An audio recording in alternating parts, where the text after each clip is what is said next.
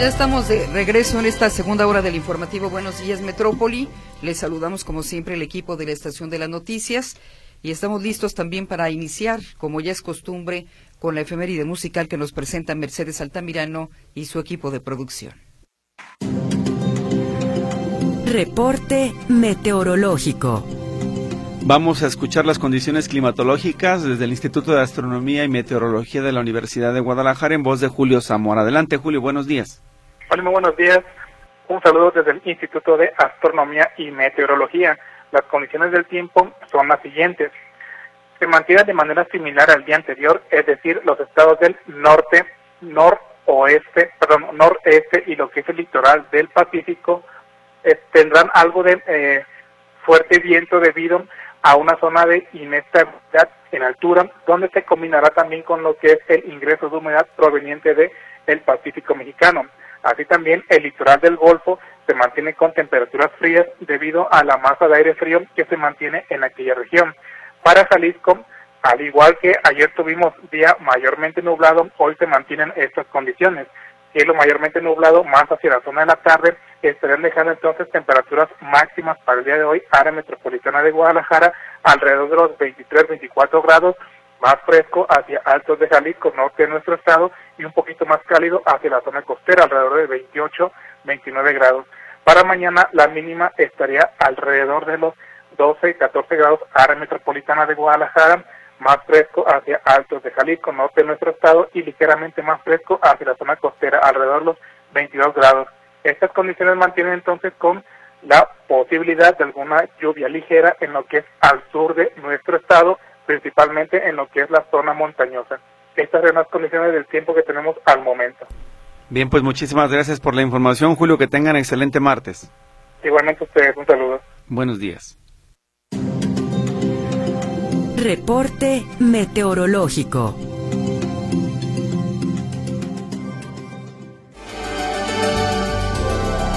Continuamos con la información local. El día de ayer, la delegada del Bienestar en Jalisco de los programas sociales dio a conocer en rueda de prensa este calendario para que las personas mayores de 65 años cobren su pensión. Escuchamos los detalles con Héctor Escamilla en la línea telefónica. Adelante, Héctor. ¿Qué tal? ¿Cómo están, compañeros? Muy buenos días. Un gusto saludarlos de nuevo. Y bueno, en mencionarles, como bien dices, Gris, el día de ayer, Katia Márquez Perniza, delegada de Programas Sociales en Jalisco, participó en una rueda de prensa para explicar cómo estará el proceso de entrega de eh, pensiones eh, dentro del programa eh, de pensión universal para adultos mayores. No solamente se anticipa este programa por el tema de las campañas electorales, también los apoyos que se entregan a personas con discapacidad, las becas Benito, Benito Juárez, también los apoyos a eh, hijos e hijas de madres trabajadoras. Eh, todo esto se anticipa porque recordemos que durante la campaña electoral, para evitar que los programas sociales sean manoseados eh, por temas políticos, bueno, se anticipa lo que, lo que serán estos pagos de las pensiones. De tal manera que, por ejemplo, los adultos mayores, ya lo hemos platicado, estarán recibiendo en conjunto lo que son los apoyos del mes de eh, lo correspondiente a marzo, abril y mayo, junio. En total recibirán 12 mil pesos de una, en una sola emisión. Y bueno, esto obliga o, genera retos logísticos. Es mucho el dinero que se tiene que eh, dispersar entre toda la población. Estamos hablando que, o según el reto que nos daban ayer, son ya 700 mil personas, 700 mil personas adultos mayores que reciben esta pensión universal y eso trae complicaciones. Por eso que desde ayer y hasta el próximo 23 de febrero estarán entregándose estos o dispersándose en las cuentas bancarias del Banco del Bienestar este apoyo económico. Eh, por ejemplo, el día de ayer se inició con la letra A, hoy corresponderá los depósitos a quienes le tengan la letra B. Eh, viernes, eh, perdón, serán dos días para la letra C, sería miércoles y jueves, y así progresivamente de F será el próximo viernes y así progresivamente hasta llegar a las últimas letras el día 23. Entre los llamados que hacen los eh, encargados del Banco del Bienestar, particularmente por el monto, están haciendo un llamado muy importante a la gente a, ser cuidadosos en los bancos, a que, la, a que no, se, no se acerquen personas desconocidas supuestamente a ayudar y que en realidad puedan los adultos mayores ser víctimas de algún despojo, entre otra actividad criminal. También se hace el llamado, no es necesario, porque esto fue lo que se estuvo presentando ayer en varios bancos del bienestar. Hay personas que tienen la letra T, la letra M, la letra V eh, dentro de su, de su primer apellido, y a pesar de eso, ya estaban haciendo fila desde ayer en los bancos del bienestar, a pesar que ya son varios bimestres donde está entregando esto de manera eh, gradual, de manera eh, o en orden alfabético. No hay necesidad que vaya, no le va a caer el dinero de inmediato o no, o no, no cayó de golpe en todas las cuentas. Entonces, y lo segundo es, no tienen necesariamente que ir a sacar todo el dinero de trancazo de una sucursal lo recomendable, dicen, es que se acuda o se utilice la tarjeta como tarjeta de débito y con eso estar haciendo sus pagos. Incluso hay eh, tiendas de autoservicio que están, nos mencionan, están haciendo algunos descuentos si el adulto mayor paga con su tarjeta del bienestar. Entonces, eh, están haciendo este llamado importante. Eh, también se mencionó dentro de los temas que salieron en la conversación de los bancos del bienestar, explican que en este momento hay 85 funcionales, próximamente abrirán 20 más, pero aseguran que antes de que termine la administración se cumplirá con esta meta de que sean, sean 120 bancos del bienestar, 129 operando a nivel Jalisco, dicen incluso habrá más bancos del bienestar aquí en la entidad para resolver los problemas que pueda generar la operación de sus tarjetas de débito eh, con esta institución.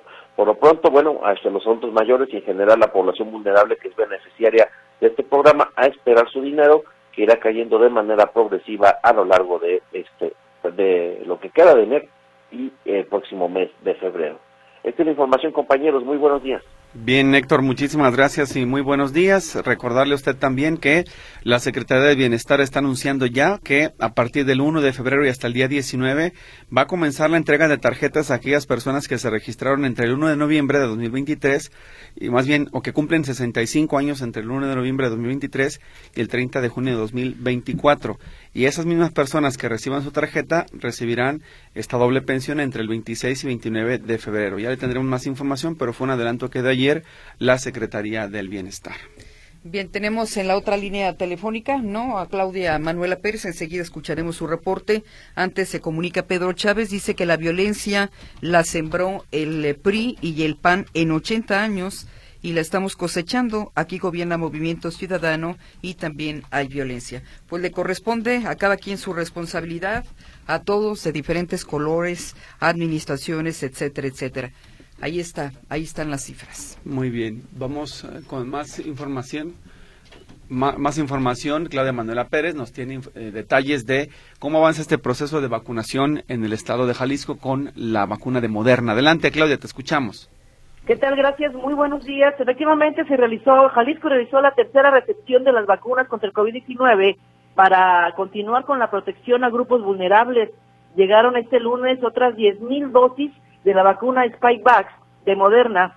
La Secretaría de Salud Jalisco indica que con este nuevo lote, este miércoles, este martes, perdón, arranca la aplicación de este biológico en mujeres embarazadas y personas que viven con VIH. A partir de hoy se lanza esta convocatoria para personas embarazadas y con y personas que viven con VIH. Ya se abre la plataforma, ya está abierta desde hace algunas semanas, pero específicamente para este grupo de la población y se trata de la tercera etapa de esta campaña de vacunación solo para personas vulnerables que realiza el, gobierno de Jalisco. Hay que recordar que pues hizo una compra de 50 mil vacunas de esta farmacéutica moderna para aplicar a estos grupos vulnerables y bueno, será hasta la aplicación de estas cuando termine esta campaña de vacunación contra el COVID-19. El gobierno del estado señala que el siguiente grupo a atender son personas trasplantadas con enfermedad renal crónica u otros padecimientos. Esto será ya en la primera semana o a partir de la primera, segunda semana de febrero, así como adultos mayores en postración y población indígena con enfermedad inmunosupresora. Las personas interesadas deben registrarse en la plataforma vacunación.jalisco.gov.mx y reiterar, llegaron ayer más de 10.000 vacunas, es la tercera entrega, 30.000 de un de 50 de una compra de 50.000 que hizo el gobierno del estado y va avanzando esta campaña de, de vacunación para grupos vulnerables. Se nos prometió por parte del gobernador la semana pasada que habría un corte de caja por parte de la Secretaría de Salud para ver cómo se ha respondido, porque todavía hace dos semanas solamente se habían registrado en la plataforma alrededor de seis mil personas, o sea, era poco la respuesta o baja la respuesta de la ciudadanía respecto a esta campaña de vacunación. Vamos a ver qué nos dice hoy el secretario de Salud respecto a este registro de personas. Tienen que registrarse en esta plataforma para que tengan un código QR y puedan acudir a vacunarse a donde les indique el hospital, centro de salud que les quede más cercano con este código QR y también con su un resumen de su historial clínico donde se demuestra pues la enfermedad que padece. Reiterar, se abre la campaña ahora para personas, mujeres embarazadas y personas que viven con VIH. Mi reporte, muy buenos días. Bien, Claudia, muchísimas gracias por la información. Muy buenos días. Es la campaña estatal de vacunación. Recuerda, dirigida a personas que no cuentan con seguridad social y que forman parte de los llamados grupos vulnerables. Tenemos participación del auditorio, avisos importantes que dar a conocer. Dice, reportar a las autoridades que se realizaron cambios en los semáforos de los cruces de López Mateos y Ramón Corona. La fila es de más de tres kilómetros y en cada cambio a luz verde avanzamos escasos 100 metros. Eso reporta Miguel Santana. Explica que la afectación es en la calle Boulevard Bosques de Santanita y se está generando en esa zona del sur de la ciudad. Por otro lado, dice aquí, hay tres patrullas afuera de una tienda de conveniencia frente a la estación de escultura del Macrobús. Al parecer fue un intento de robo, ya que hay botellas de alcohol y más mercancía sobre la caja de una de las patrullas, dice un anónimo que nos escribe también esta mañana. Y nos reportan que la calle 5 de Mayo de San Juan de Ocotán quedó muy bien, dice, con su nuevo pavimento, pero como solo tiene un carril por sentido y se estacionan muchos autos todo el día, no sirvió de nada. Hay muchos embotellamientos, a pesar de la remodelación, la calle 5 de Mayo en San Juan de Ocotán está prácticamente intransitable. Mira, a ver qué opinas de la llamada de Gloria Mercado, porque ella dice que en bancos regulares, o sea, los que utilizamos todos de manera cotidiana, solo puedes sacar tu dinero en el cajero y ahí hay muchos problemas porque se tragan las tarjetas. Lo cual no es una situación, digamos, persistente, no, lo es. Ni exclusiva del Banco del Bienestar. No, no, no. Mejor que pongan más cajeros en el Banco del Bienestar porque solo hay uno para tanta gente que acude es insuficiente, porque desde ayer ya nos daba cuenta incluso el equipo de la propia delegada que se habían llenado los bancos del bienestar cuando habían acudido personas que ni siquiera les correspondía. Exacto, es que el problema justo fuese la necesidad de algunas personas de cuando son, por ejemplo, hasta letra Z y el primer día, no les corresponde, el dinero no está. La letra se estableció porque por cuestiones de dinero y de dispersión de fondos se reparte por tandas. Entonces, el día que se establece para la letra A, llega un porcentaje de dinero, se reparte a todos ellos y lo pueden sacar ese día, al siguiente o los que siguen, y ya no hay problema. Despresurizas la lista y luego llega la B y así sucesivamente. Entonces, no tiene ningún caso porque hicieron fila tres o cuatro horas, ¿te gusta? Para llegar a ventanilla que les digan, a usted no le toca, regrésese. Y en otras ocasiones lo hemos platicado, Víctor, las personas también saturan los bancos porque no quieren acudir a la banca comercial por 30 pesos tal vez de Así comisión. Es. Sí, sí. Decía una persona, ya la mamá de Giovanni nos recomendaba en la Caja Popular Mexicana, te cobran 17.50 por sacar el dinero y te ahorras muchísimo tiempo y dinero. Habrá que ver si todo, en todos los lugares o en dónde está esa caja popular, pero ellos tienen la posibilidad de que saques tu dinero de esa forma. Entonces, busca las alternativas. La verdad es que las comisiones son variables, pero sí, eh, perder el tiempo de esa manera es, eh, me parece injustificado y además respetar el calendario. Para eso se creó, ¿no? Sí, por supuesto. Es importante. Bien, eh, ¿tenemos más o nos vamos de una vez a una pausa? Algunos mensajes más. Este dice lo siguiente. De, mm, en Avenida Malecón y Prolongación Palo Valdés, en los límites de Guadalajara y Tonalá, existen dos tramos de concreto, uno por Malecón y otro por Pablo Valdés.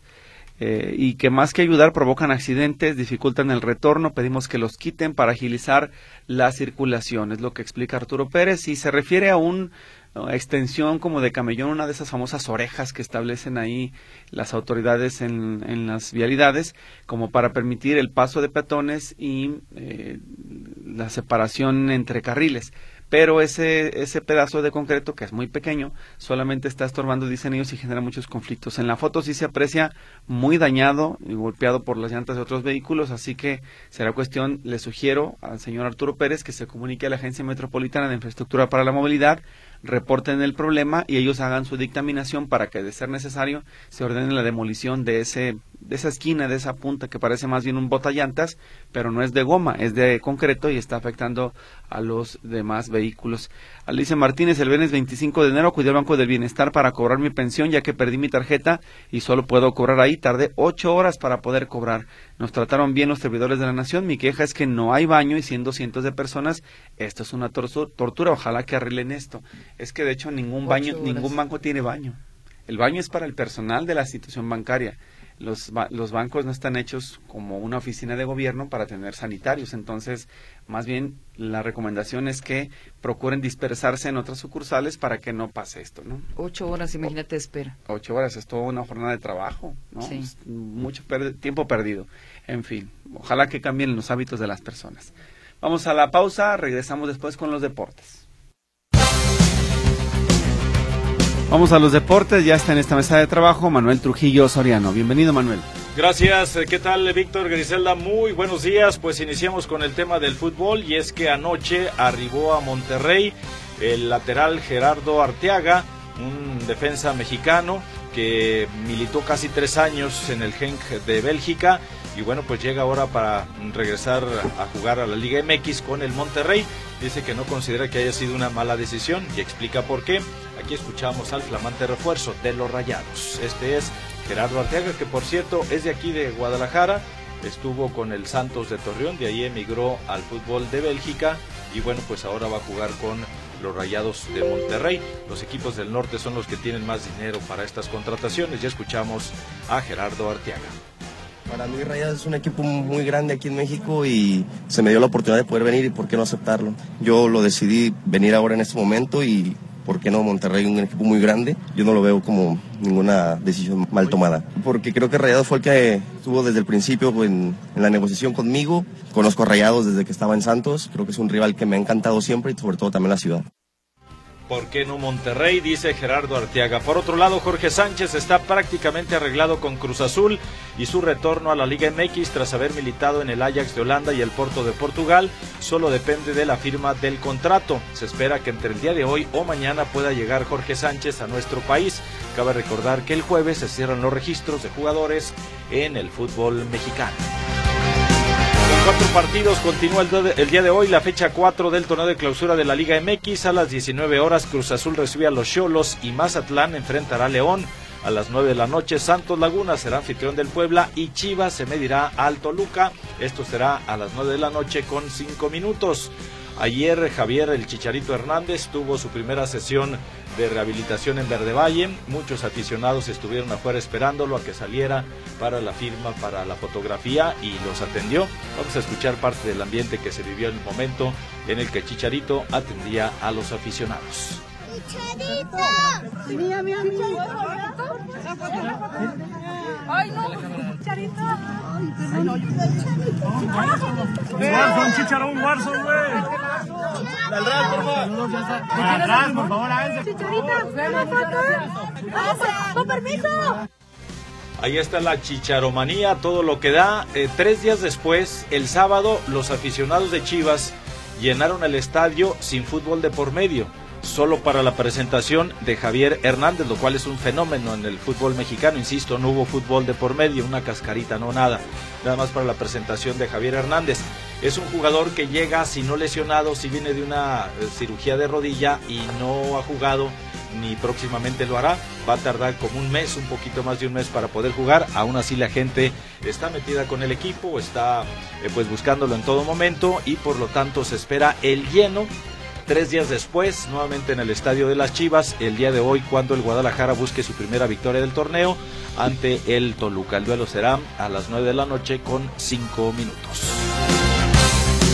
Y bueno, los eh, demás eh, partidos, como ya le decíamos, eh, que son en total cuatro, pues habrá bastante actividad el día de hoy, nutrida la jornada del fútbol mexicano, como son los duelos de Cruz Azul frente a los Cholos, Mazatlán León y también Santos Laguna contra Puebla y obviamente el de Chivas contra Toluca. A la edad de 78 años murió ayer en la Ciudad de México Héctor Sanabria, informaron los Pumas de la UNAM.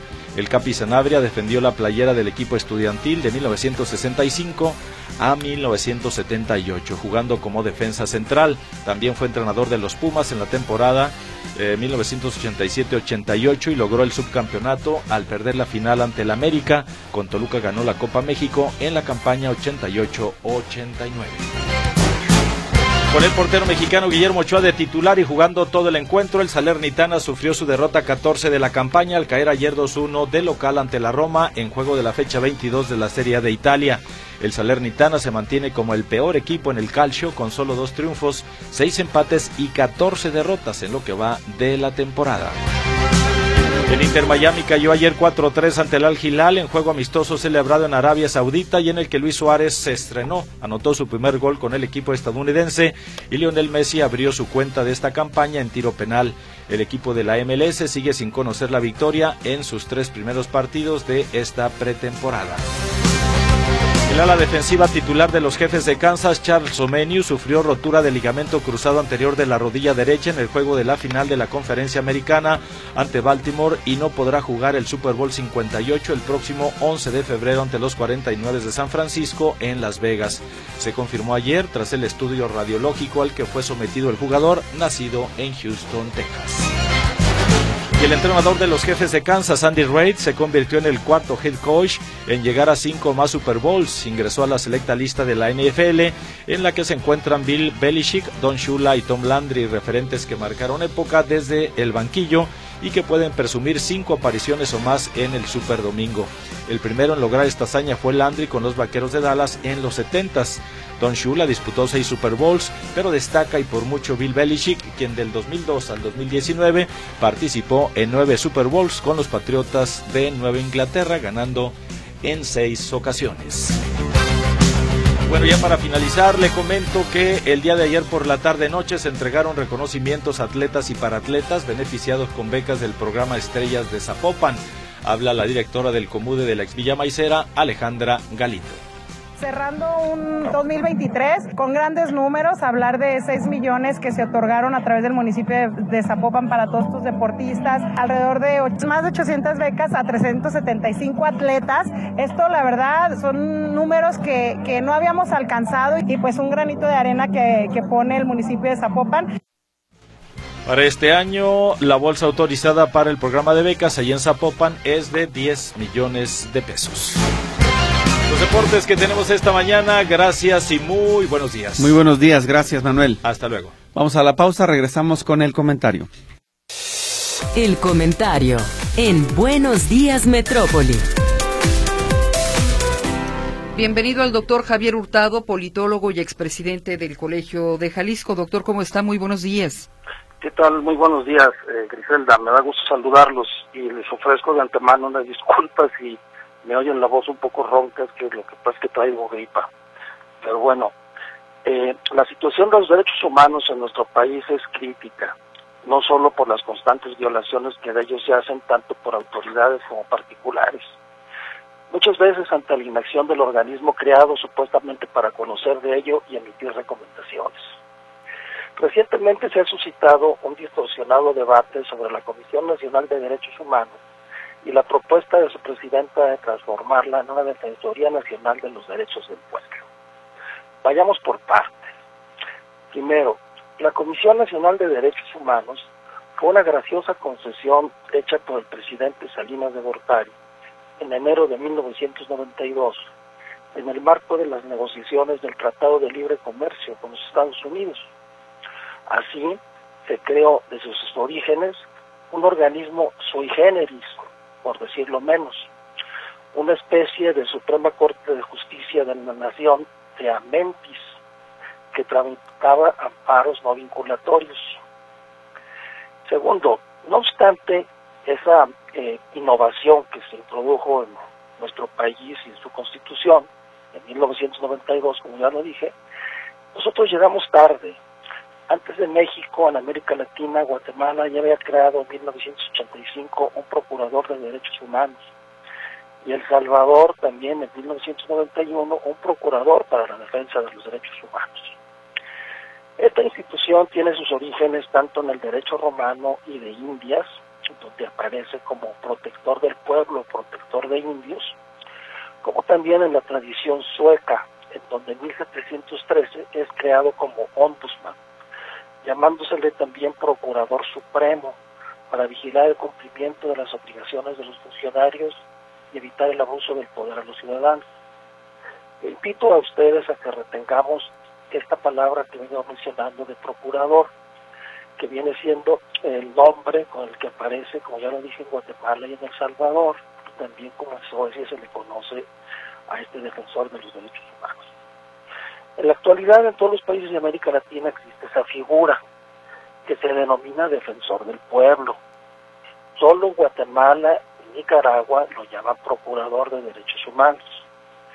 México es el único país que tiene una comisión y esta denominación o nombre de comisión pues refleja eh, lo que era en sus orígenes, es decir, una comisión eh, creada por el presidente de la República y que no ha cambiado en su denominación, no obstante que se dice que ya es un organismo constitucional autónomo, porque debe recordarse que el Ejecutivo Federal es el único facultado por la Constitución para crear comisiones.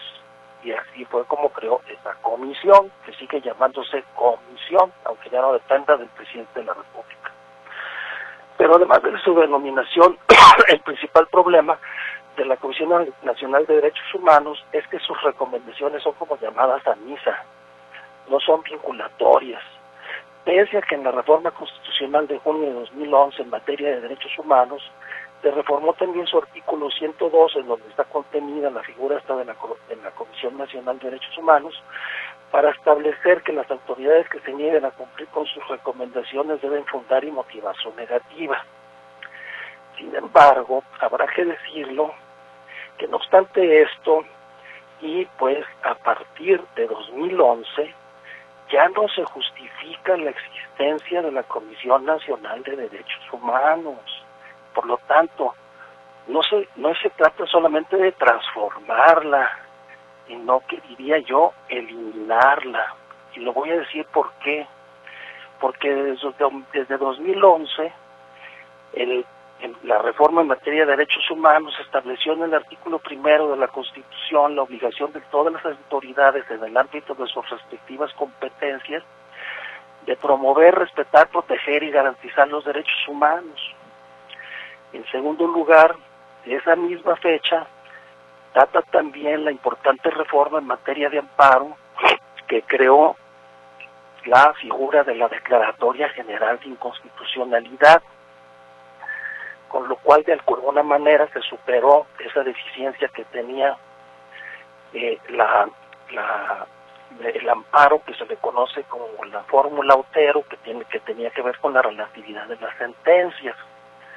Y en tercer lugar, la reforma en materia de Poder Judicial de marzo de 2021, que estableció la jurisprudencia por precedentes que obliga a todas las autoridades jurisdiccionales de la Federación y las entidades federativas a cumplir las resoluciones de la Suprema Corte cuando éstas sean aprobadas por al menos el voto de ocho de sus integrantes, pues realmente, en verdad, es innecesario que exista esta comisión que no sirve para nada y que ejercerá en este año un presupuesto de 1.722 millones de pesos. Y abro paréntesis y digo, más inservible todavía es la del Estado de Jalisco, con un presupuesto de 166 millones de pesos y que no hace nada. Simple y sencillamente pregunto, ¿qué ha hecho sobre el caso Luz Raquel? Nada, absolutamente nada. Bien, el asunto es entonces no solamente transformarla de nombre y ponerle defensor de los derechos del pueblo, que como ya lo dije es el nombre que tiene en la mayoría de los países de América Latina, por lo tanto, la propuesta de la presidenta de la Comisión de Derechos Humanos no es descabellada ni puede ser anatemizada y descalificada de antemano y malinterpretada. A mí me parece que está en lo correcto, pero sin embargo creo que su, que su propuesta pues no es eh, la que se necesita y la que se requiere. Insisto, la propuesta debe ser eliminar esta comisión, pero en su lugar crear la figura de procurador y ya no solamente de procurador de derechos humanos, sino simple y sencillamente procurador. Permítanme comentarles a ustedes que en la Constitución de 1857 de México, la Suprema Corte de Justicia de la Nación estaba integrada por 11 ministros numerarios, cuatro supernumerarios, un fiscal y un procurador. No es lo mismo fiscal que procurador. Lamentablemente en México se ha confundido esto y se piensa que el fiscal es procurador o que el procurador es fiscal, cuando las cosas son totalmente distintas. En algunos países del mundo actualmente existe la figura de procurador.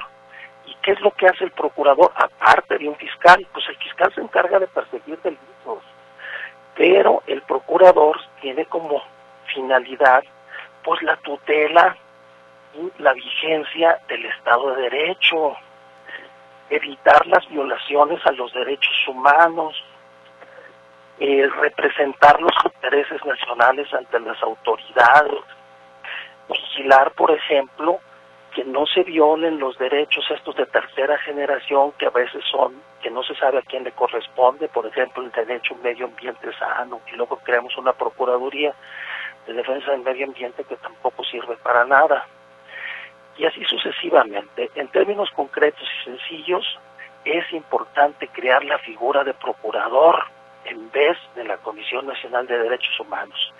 Que este procurador, adicional al fiscal, se encargue de vigilar y tutelar la vigencia del Estado de Derecho, que sea respetado el Estado de Derecho por las autoridades y vigilar las violaciones que de ellos se hagan, tanto a los derechos de tercera generación como a los derechos humanos e incluso propondría yo reintegrar el procurador al seno de la Suprema Corte de Justicia de la Nación, como existía en 1857. Y así evitaríamos que los ministros de la Suprema Corte actúen como juez y parte, decidiendo cuestiones en su beneficio propio. Creo que el procurador es el que vigilaría que no se hiciera eso. Ese es mi comentario y agradezco mucho la atención de todos ustedes.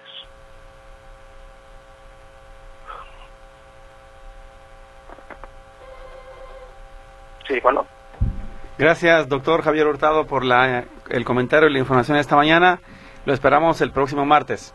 Sí, muchas gracias. Saludos a todos. Hasta luego. El comentario en Buenos Días Metrópoli.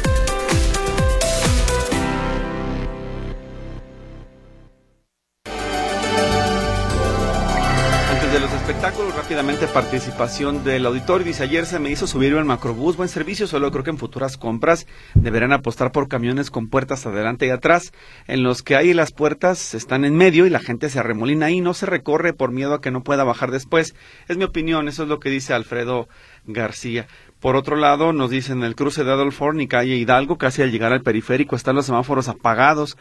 Es muy difícil dar la vuelta. Apoyen, apóyenos para que movilidad acuda, pues hace 30 minutos y mis compañeros ya están avisando que es un colapso, dice Marien en su comentario.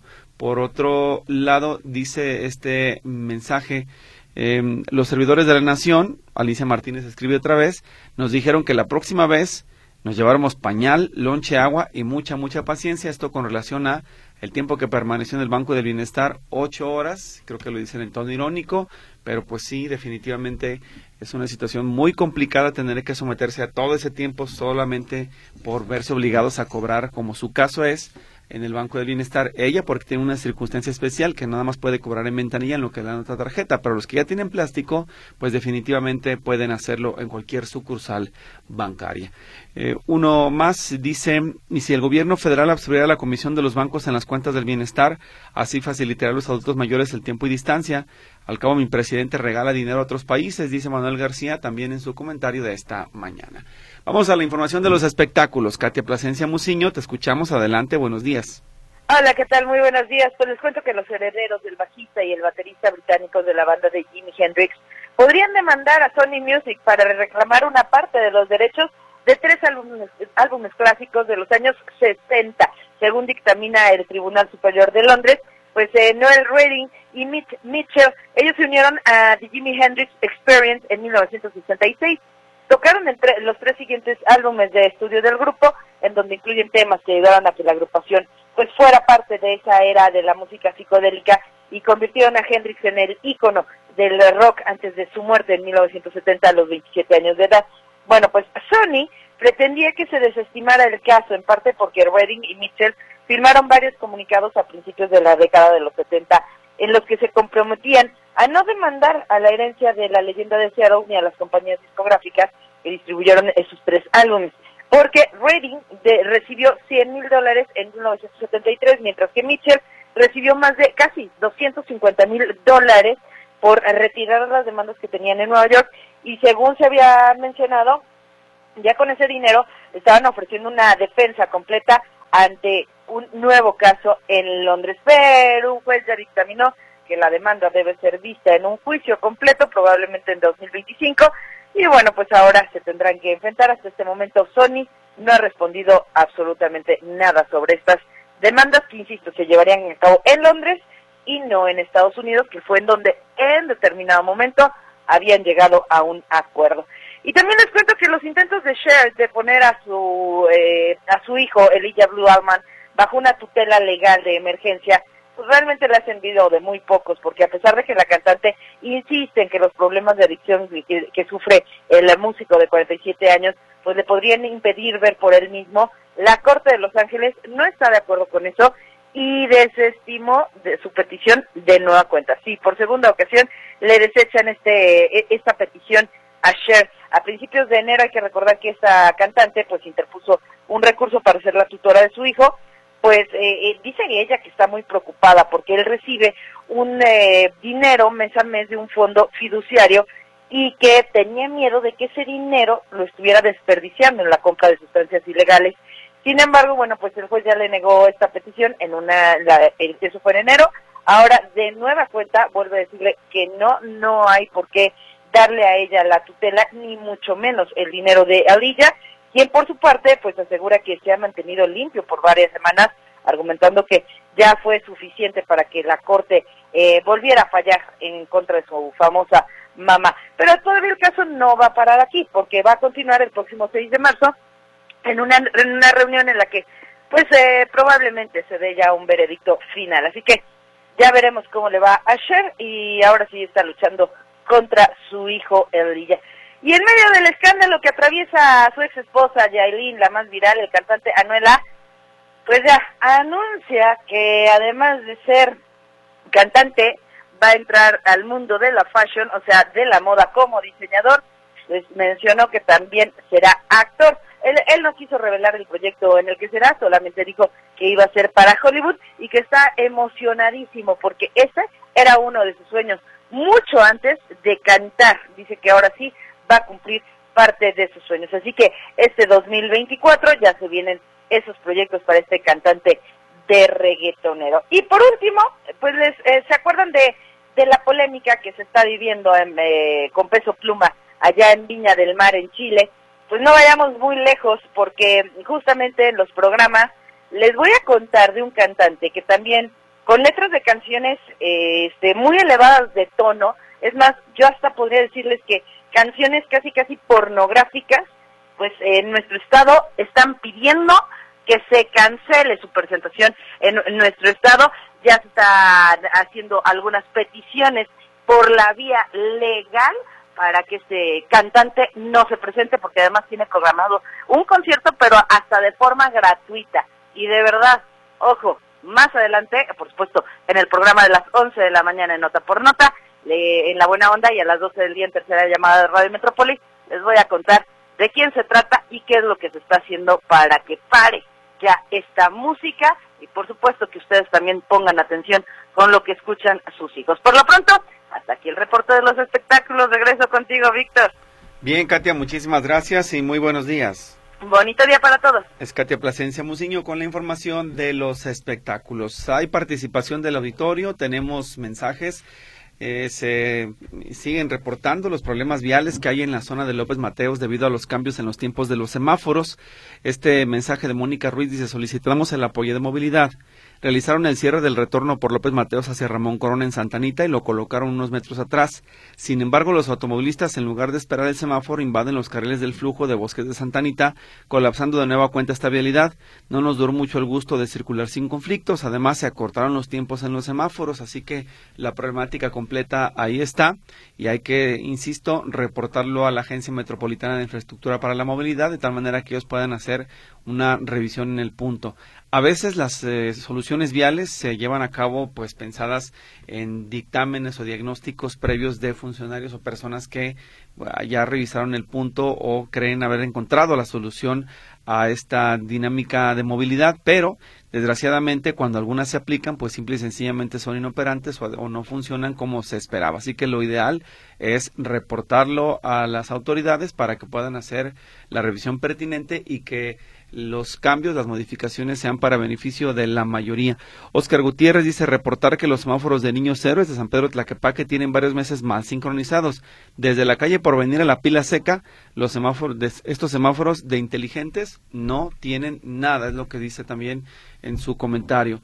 Y una persona que nos pide el anonimato nos está diciendo lo siguiente. El hospital psiquiátrico ha sido mal atendido por la administradora Lucía, además de ser prepotente y hostigar al personal. Sin embargo, la sigue manteniendo ahí el doctor Hugo Bravo, aunque los trabajadores recordaremos en junio el color que representan, dice el comentario que nos hacen llegar también esta mañana. Y por otro lado dice, felicidades por el programa Griselda y Víctor, que tengan un buen día. Esto es lo que nos escribe nada más Gloria Ruiz también en su mensaje. Y Mari nos dice, eh, estoy contenta con su trabajo, gracias, eh, muy amable, muchas gracias por sus comentarios. También eh, saludos a Carmelita y, y, Erika, dice, nos escuchamos todos los días rumbo al trabajo con esa canción de Tarzán, Yo dormía a mis hijos, eso en relación al tema de la efeméride musical. En otro mensaje dice Mario Saldívar, mi comentario es referente a lo comentado por el presidente ayer en la mañanera. Él podrá exponer sus estadísticas, pero esto es como en el fútbol. Los números son fríos y al final del torneo muestran tu rendimiento y en este caso ya es un fracaso. Así que ahí está la respuesta. Y Luis Murguía, buen día. ¿Cuándo inicia el programa de Bienevales? Creo que ese programa está desfasado ya que las clases iniciaron y el programa aún no. Pues sí, lamentablemente ya terminó enero y la Secretaría del Sistema de Asistencia Social incumplió con la entrega de los vales de mi pasaje. Esperemos para el mes de febrero esté la información ya detallada de cómo se va a hacer la recarga y la reactivación de los beneficiarios, porque en esta ocasión sencillamente se les pasó de noche el procedimiento, se incumplió con los plazos establecidos y las personas siguen preguntando qué pasó con ese beneficio que no se ha entregado como se hacía con regularidad al inicio de cada año. Vamos a ir enseguida al noticiero Notisistema de las 8 de la mañana. De regreso estamos en la tercera y última hora de Buenos Días Metrópoli.